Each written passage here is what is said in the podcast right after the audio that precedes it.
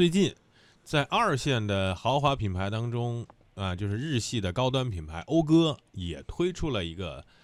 怼到了三百万的车。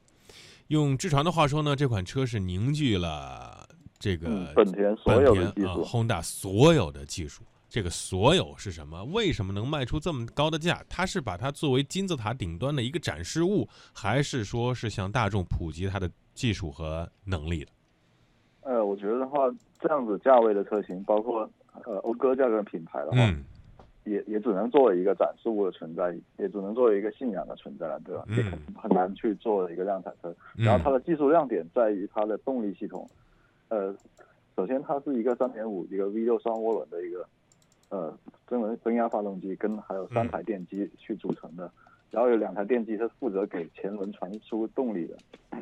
这两个电机的话就形成了一个比较独立的一个可以自动调节一个不同扭矩的嗯 呃电机，嗯，这样子的话，嗯，它它的那个四驱能力又进一步提升，而且它的四驱的话是用了呃本田最高端的，就在讴歌身上面的那个四驱系统。嗯，嗯，这款这款应该说这个 NSX 是一款跑车了。嗯凝聚了跑车对凝聚了它的这些技术。我们刚才你说呢，这是它的一个标杆性的展示物啊。那我们把它拆解看来，它的哪些技术会逐渐的推向它的这个 A A 级、B 级、C 级、D 级车上面呢？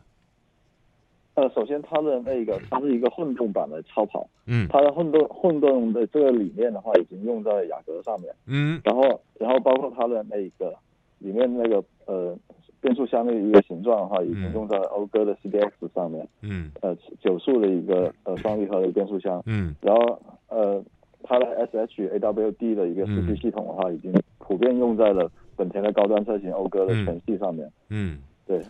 现在这种混动的四驱系统怎么样？动力输出如何？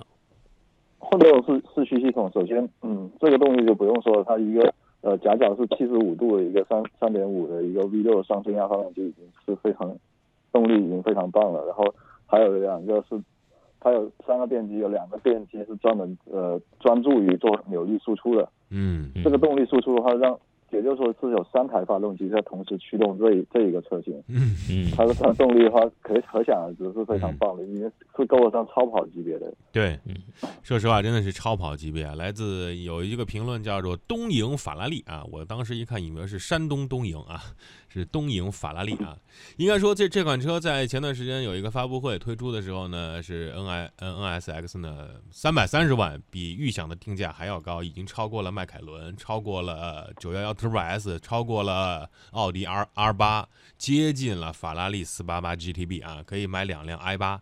所以呢，应该说买这款车的是个情怀，而且他还买在中国这个经销商的行为是买一辆 NSX 还送一辆摩托车啊，可能买完之后车就放家里，骑着摩托车走啊。不过这个 这个这个 logo 呢，如果把这辆车停在路边，不明真相群众以为是长安啥时候出跑车了。